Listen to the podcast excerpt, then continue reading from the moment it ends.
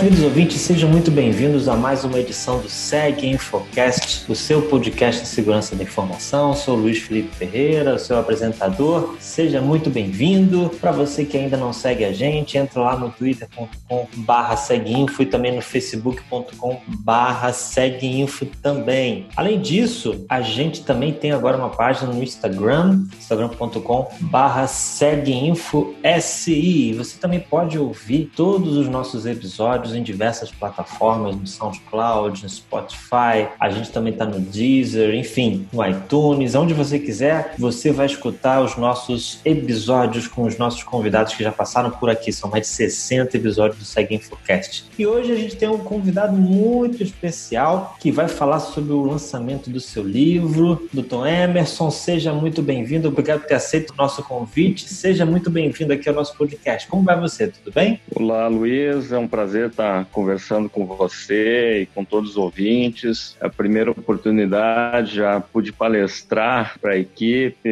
num evento do Rio de Janeiro, não sei se recordo, mas agora o podcast é a primeira vez, então fico muito feliz de ter sido convidado e honrado em aceitar esse convite e poder falar com vocês. Maravilha, nós que agradecemos aí você ter aceito o convite. Eu queria fazer um pedido a você. De repente tem algum ouvinte nosso aqui que não conhece o Emerson, você poderia se apresentar? O que, que você faz? Claro, claro, com certeza. Eu sou delegado de polícia no Rio Grande do Sul desde 98. Trabalho atualmente no setor de inteligência da Secretaria de Segurança. Desde 2005 trabalho nessa área de inteligência, tecnologia e fui me especializando na área do cybercrime, no combate, é claro. E em 2011 lancei meu primeiro livro, está disponível na internet sobre a questão da inteligência cibernética, depois vieram outros livros, né, a questão dos crimes cibernéticos. O primeiro livro lançado no Brasil com procedimentos de investigação foi meu e do Igor. Depois vieram outros projetos também nessa área de internet e direito, a parte de investigação digital, a parte de discussão sobre o direito eletrônico em si, com várias obras, e agora mais recentemente esta obra Direito e TI, Cybercrimes, que é um livro de várias mãos, com vários autores, não só aqui do Rio Grande do Sul, mas de todo o país, do Piauí, de São Paulo, do Rio de Janeiro, é, e também autores de Portugal e do México, né, que participaram dessa obra. E nesse período de tempo aí eu também pude participar do processo de gestão da Polícia Civil aqui no estado do Rio Grande do Sul, tendo sido chefe de polícia, também fui presidente do Conselho uhum. Nacional de Chefes de Polícia, ou seja, várias atividades é, realizadas, mas ainda tem um bom tempo ainda para trabalhar pela polícia. Maravilha. Então, falando, daqui a pouco a gente vai falar do lançamento do seu novo livro, mas eu queria falar um pouco dessa questão do cybercrime, né? Você que comentou que já está um, um, certo tempo aí lutando com esse tipo de crime. Você pode dar uma introdução para quem está nos ouvindo? O que seria um cybercrime? Se tem muita diferença de um crime, vamos dizer, offline? Fala um pouco para a gente sobre cybercrime. Claro, é, as pessoas acham que é, tem alguns contextos né, que são muito diferentes e se a gente for pensar na lógica procedimental, em termos de investigação, sim, é uma diferença muito grande. Mas hoje, na grande maioria dos casos né, de crimes que acontecem pela internet e não na internet, né,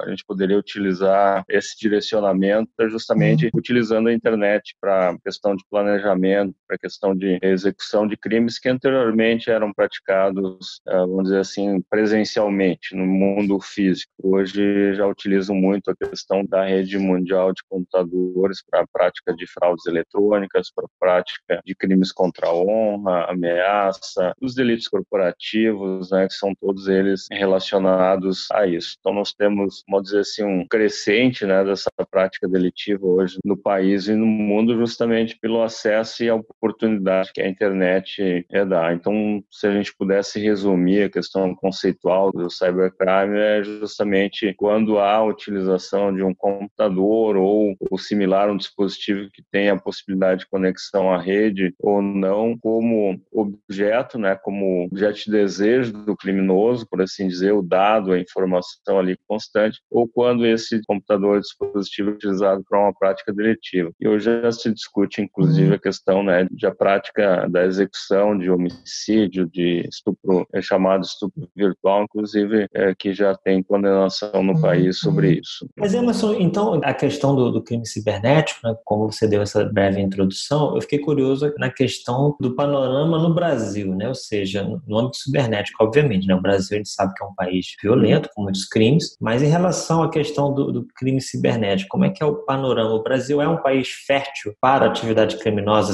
no cyberespaço, mas assim, no contexto cibernético, é vantajoso para os criminosos? Eu não acho, eu tenho certeza, né? Se nós formos verificar o prejuízo que o setor bancário tem nesse sentido, só o setor bancário em termos de fraudes, hoje nós isso chega próximo a 3 bilhões de reais por ano. Então é algo bastante volumoso, claro, contando todo e qualquer tipo de fraude, envolvendo cartão de crédito, cartão de débito, uhum. questão da fraude também via call center e outros tipos de fraudes que podem ser praticadas nesse contexto envolvendo o setor bancário, é um dos mais comuns atualmente, questão envolvendo boleto bancário, entre outros, a questão do acesso é, remoto às máquinas, se passando pela própria vítima para fazer a transação bancária. E fora isso, né, um potencial muito grande da internet de favorecer a coleta de informações para utilizar isso como moeda de troca. Então, se a gente for verificar não só as fraudes eletrônicas, mas os,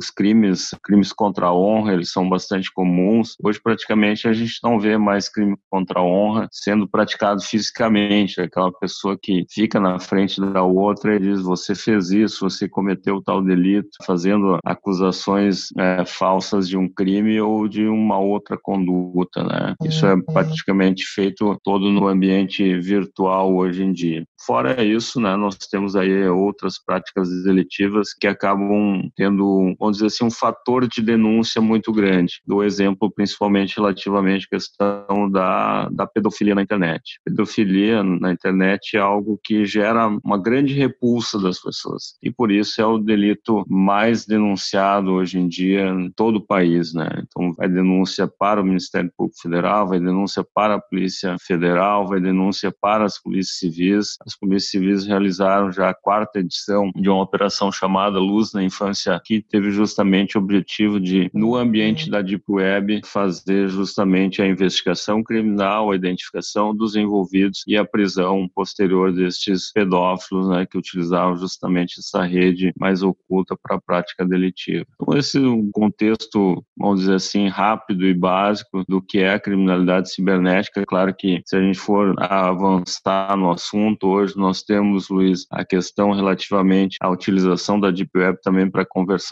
e planejamento de delitos, como aconteceu o caso de Suzano, né, que infelizmente acabou vitimando algumas pessoas. Isso potencializou não só o conhecimento dessa rede oculta, mas da utilização dela por outras pessoas para não só buscar conhecimento, mas também para buscar a oportunidade de praticar outros delitos, outras, vamos dizer assim, se preparar para outras condutas delitivas. Então, a gente, termos de investigação, acaba também aprendendo nesse contexto muito, né? E o que, que você considera como fator principal para que o Brasil seja tão positivo, tão favorável para essa atividade criminosa? Você acredita que é a questão do anonimato? Você acredita que pode ser questões de, de impunidade, as leis que são brandas, eu não sei. Na, na sua visão, o que, o que, que ajuda nesse sentido? Ou o que, que poderia ser feito para mudar esse cenário, na sua opinião? Olha,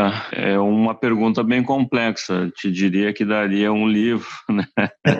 Responder essa pergunta, pelo menos um livro. Mas vamos lá, vamos tentar te responder. Eu acho que em termos de legislação, acho que é importante dizer que o Brasil não é tão carente quanto a mídia diz relativamente à questão da criminalidade no âmbito cibernético, né? É, se nós formos verificar, uma das primeiras leis instituídas no país foi a lei que instituiu alguns delitos do âmbito é, do servidor público, então trouxe a questão relativamente, por exemplo, à corrupção eletrônica, isso foi ali nos anos 2000, mas já antes nós já tínhamos um dispositivo que poderíamos enquadrar é, nessa essa questão cibernética na lei eleitoral, quando haveria alguma fraude na urna eletrônica, por exemplo. Mas depois disso, nós tivemos uma evolução muito positiva na questão do combate à pedofilia na internet em 2011. Depois, também nesse contexto da pedofilia na internet, tivemos aprovado agora, já nesta década em curso, a questão relativamente a, por exemplo, a, a infiltração de policiais na internet. Isso foi muito positivo, uma ferramenta extremamente válida para atividade investigativa no âmbito da internet. E também tivemos, com todas as críticas inerentes à questão relativa à lei Carolina Dickmann, é, que foi um, vamos dizer assim, um debate muito rápido e uma produção muito rápida da lei. Ela é uma lei boa, mas de aplicabilidade difícil, vamos dizer assim, se eu pudesse resumir nesse contexto. Nesse período nós tivemos uma lei que foi o Marco Civil da Internet, que tem os seus efeitos na investigação criminal, essa lei foi em 14, é, e mais recentemente eu acho que nós já tivemos alguma evolução em dois aspectos, a evolução da proteção da intimidade, principalmente do, do sexo feminino, do ano passado, a lei 13.718 previu justamente a questão da punição da pornografia de vingança, é, então tivemos aí um marco, que inclusive essa é lei que está sendo discutida no caso é, Neymar, agora recentemente, e também temos do outro lado, do lado de proteção de direitos, a Lei Geral de Proteção de Dados, que também, de certa forma, vai ter os seus encaminhamentos, os seus efeitos na seara investigativa. Então, esse é o contexto, vamos dizer assim, legislativo de uma maneira bastante rápida, mas se a gente fizer uma comparação com a Argentina, né, a Argentina teve sua lei de proteção de dados lá nos anos 2000, que foi estabelecendo os princípios gerais, também lá na sequência teve uma lei geral relativamente à propriedade intelectual, mas a lei de delitos informáticos, para quem diz que o país, o Brasil, é um país atrasado nesse aspecto, a Argentina foi em 2008 também instituindo lá alguns delitos de uma maneira diferenciada, como é no Brasil, mas prevendo, por exemplo, a violação dos correios eletrônicos, o acesso ilegítimo a sistemas informáticos, que são, hum, né, vamos dizer assim, são delitos mais perfeitos, no meu ponto de vista, do que são os delitos hoje previstos na legislação brasileira. É, com exceção, é claro, da tipificação essa que veio relativamente à questão da pornografia de vingança e da lei de uhum. pedofilia e também em relação ao funcionário público. Talvez esses três pontos sejam os mais positivos na legislação penal informática. Então, nós temos aí justamente uma comparação, mas se a gente for estabelecer uma terceira comparação, Luiz, a lei relativa a delitos informáticos no Chile foi de 93. Então, ou seja, a internet no Brasil começou a se proliferar em 95, vamos dizer assim, do ponto de vista comercial. Em 93, o Chile já tinha lá a sua legislação penal para punir esse caso, inclusive punindo a destruição de dados, o acesso indevido, o uso de informações confidenciais. Isso veio só depois, sete anos depois, na legislação brasileira. Então, nós temos aí um, dois comparativos diferentes em relação à, à legislação, mas acredito que há um campo ainda muito grande para se trabalhar. Nós tivemos junto, acho que você se recorda, com a aprovação da Lei Carolina Dickmann em 2012, uma outra lei que é aquilo que restou do projeto de lei Azeredo, a Lei 12.735, e o artigo dela previa justamente que os estados estruturarão órgãos de combate aos delitos praticados por meio da rede mundial de computadores. É, só que é uma política pública que não foi trabalhada em caráter nacional. Isso talvez seja o nosso maior defeito, o nosso maior desafio ainda para o futuro em relação a isso aí, né? É justamente porque são poucos os órgãos específicos para trabalhar nisso, embora alguns estados depois da questão da lei tenham criado delegacias, talvez hoje o, ideal não seja nem não necessariamente criar uma delegacia, mas sim trabalhar a questão de um laboratório de inteligência cibernética que apoie todas as investigações nessa área, que boa parte, né, por exemplo, eu referi isso antes, boa parte dos delitos contra a honra são praticados via internet, boa parte das fraudes hoje são praticadas via internet, então há necessidade de se estruturar uma base de apoio para todos os setores de investigação criminal. Inclusive, você comentou alguns pontos que eu achei bem interessantes, né? Que a gente, quem está aqui do lado de fora, não tem essa visão, né? Da quantidade de leis que suportam aí a atividade de investigação. E agora você foi num ponto que eu queria realmente, eu tô bem curioso, que é a questão do, do laboratório, né? A questão do dia a dia aí das investigações. Né? Quem está do lado de fora pensa que a vida de vocês é que nem um episódio do CSI, né? Então, eu queria que você trouxesse aqui para gente essa questão de forma resumida. Como é que é um dia a dia aí de uma investigação só para o pessoal ter uma, uma ideia aí mais ou menos do trabalho de vocês. Olha,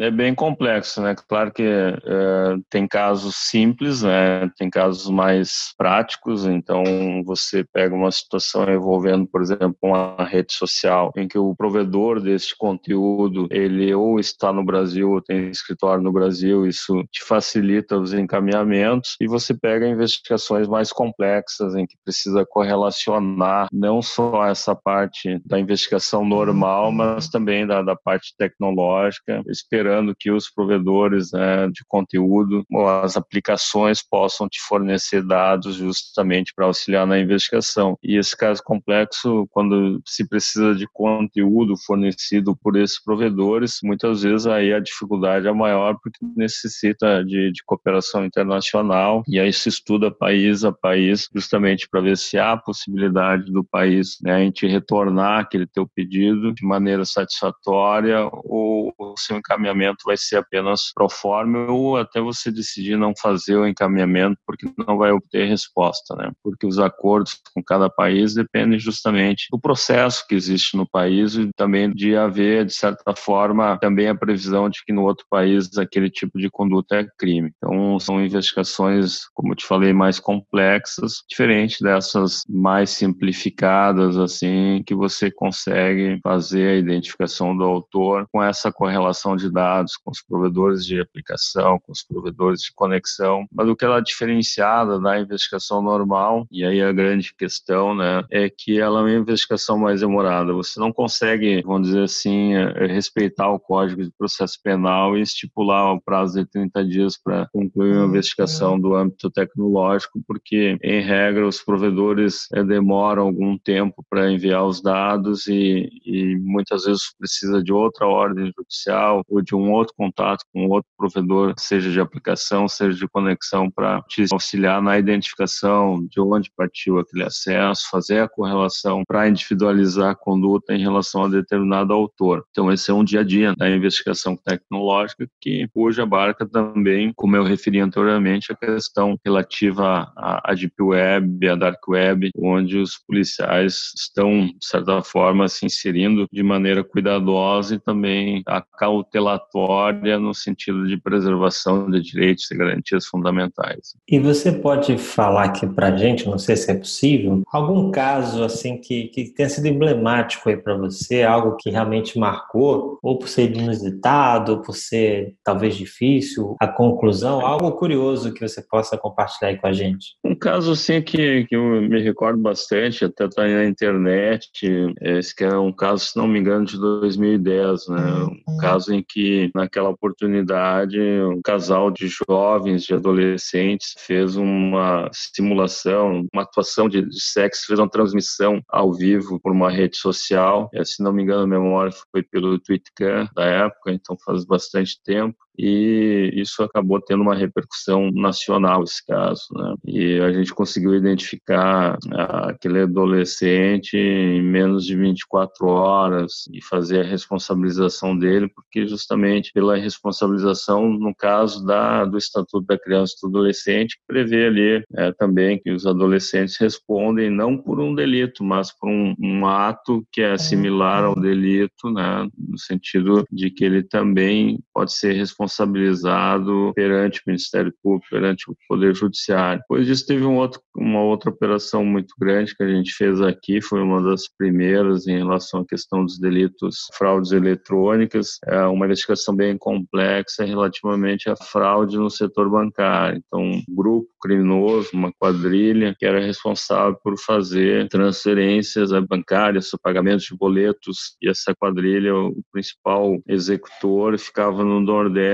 Enquanto as pessoas que é, emprestavam suas contas, alaranjavam a situação, estavam aqui no Estado em pontos diversos, e as vítimas não só aqui do Estado, mas do Paraná, de Santa Catarina. Então foi uma investigação bem complexa, durou em torno de seis ou sete meses, com a identificação de inúmeras pessoas, e hoje esses responsáveis já estão devidamente condenados. Né? É, recentemente, a gente teve outro caso que chamou atenção também, relativamente a várias situações, não, não só um caso, mas vários casos aqui no estado que chamaram atenção pós-fato Suzano, né? Talvez o estado em que mais tenha tido fatos né, posteriores de denúncia em relação a jovens que faziam ameaças na internet. Teve um caso, inclusive, de identificação de um adolescente que postou uma foto com arma, essa adolescente foi identificada, a arma apreendida, então suspeitava que ela pudesse também cometer um ato dentro de um, um estabelecimento de ensino aqui no estado. Foram pelo menos 17, 18 situações apuradas nesse, no decorrer deste ano que a gente auxiliou no processo investigativo. Muito bacana. Quantos casos aí diferentes, né? O, o dia a dia de vocês, com certeza, deve ter casos aí, claro que você não, não pode falar todos, deve ter casos marcantes também que... Tem casos, inclusive, de invasões né, de sistemas públicos e tal, que foram investigados, tratados adequadamente, né? E claro que não tiveram uma repercussão muito grande, até em razão é claro, dados né, dos clientes da administração pública, que são os cidadãos. Né? Verdade. Realmente o impacto né, dessa investigação poderia ser bem grande, né? E agora, aproveitando também que a gente está falando também na questão do cybercrime, né? Eu queria que você falasse do teu livro, que para quem não sabe, o Dr. Emerson está lançando um livro agora. Eu queria que você me falasse um pouco dele, ou seja, como é que ele foi pensado, quem que foi que trabalhou nele. Conta aí um pouquinho para gente. É, o livro é resultado até de uma provocação online, né, que a gente fez a algumas pessoas através de uma revista eletrônica. Isso ele tem o, o nome Direito e TI, é a parte Cybercrimes. Então foi um livro escrito por vários autores relativamente a, a vários assuntos que são correlatos com a questão do cybercrime, né? Então, então é uma coletânea, então, né? É uma coletânea. Uma coletânea de 10 artigos. Certo. De 10 artigos, tratando da questão, dizer, diretamente a questão jurídica, né? Ou seja, fazendo análise dos tipos penais principais, a questão de pornografia, a questão da legislação internacional cibernética e a governança da internet, tratando inclusive a questão da Convenção de Budapeste, né? Que não, o Brasil ainda não é um dos signatários, talvez não vá ser, mas justamente um artigo criticando esse descompasso né, do Estado e da realidade dos crimes cibernéticos. É um artigo que eu escrevi junto com o professor Manuel Davi Macedo sobre o ransomware, que foi um, vamos dizer assim, 2017 foi o ano né, que o Hanson é, teve uma, uma exploração muito grande no Brasil e no mundo. O ano passado também, mas o ano passado para cá, os cryptominers já acabaram tomando conta um pouco mais do que o ransomware. Esse artigo foi um prazer ter escrito, com, é, fazendo justamente esse comparativo da lei brasileira e da lei portuguesa. A questão do acesso às obras musicais nas plataformas de streaming, a questão do CGNAT, que é justamente uma dificuldade investigativa em alguns casos, porque, por exemplo, o Marco Civil da internet não fala nada sobre os provedores terem de fornecer a porta lógica de origem para auxiliar na investigação de um cybercrime, mas em muitos casos há essa necessidade técnica de obter esse dado para poder identificar o, corretamente o autor. Então tem um artigo meu do Alessandro Gonçalves Barreto nesse sentido. Tem sobre perícia criminal também, eu acho que é importante dizer, né, que é um dos processos naturais de investigação criminal a questão de que foi muito comum agora no período eleitoral de fake news, então tem um artigo específico do processo de exclusão de conteúdo viral no WhatsApp e também um artigo sobre a questão das fraudes eletrônicas e das fraudes em redes sociais no México, escrito pelo professor Alberto Henrique Nava Garcês. Então, são vários artigos com conteúdo bastante interessante que foram feitos uhum. justamente com um leitor que é curioso pelo assunto e tem a possibilidade de, através dessa leitura, buscar maiores conhecimentos sobre o tema. Maravilha. E o livro já está disponível para compra? Se a gente quiser comprar, já, como é que a gente faz? Já está disponível para aquisição no site da Livraria do Advogado, é www.doadvogado.com.br. Ele estava em promoção recentemente, por um preço menor do que o preço de capa, justamente para propiciar o lançamento, né, para enfatizar o lançamento desta uhum. obra conjunta aí, que é a minha nona obra obra né, que está sendo lançado agora. Maravilha. Também vai estar disponível no formato eletrônico, formato de e-book? Não, essa editora, ela tem por peculiaridade ainda trabalhar no estilo tradicional. Né? Então não tem, mas uh, a gente vai trabalhar com eles a possibilidade no futuro lançar o e-book desse livro, até porque ela está investindo muito nessa questão tecnológica e acredito que vai ser uma das possibilidades. Maravilha. Eu quero agradecer aqui a presença do Dr. Emerson. Obrigado por ter aceito o nosso convite. Que bom. Fico feliz aí por você ter trazido esse conhecimento, ter trazido aí os bastidores do dia a dia de uma investigação de cybercrime e deixo aí o, o espaço para você fazer as suas considerações finais. Olha, eu agradeço a ti a oportunidade, sempre à disposição nas minhas redes sociais também. Eu vi que você fez aí a divulgação das redes sociais do podcast. Também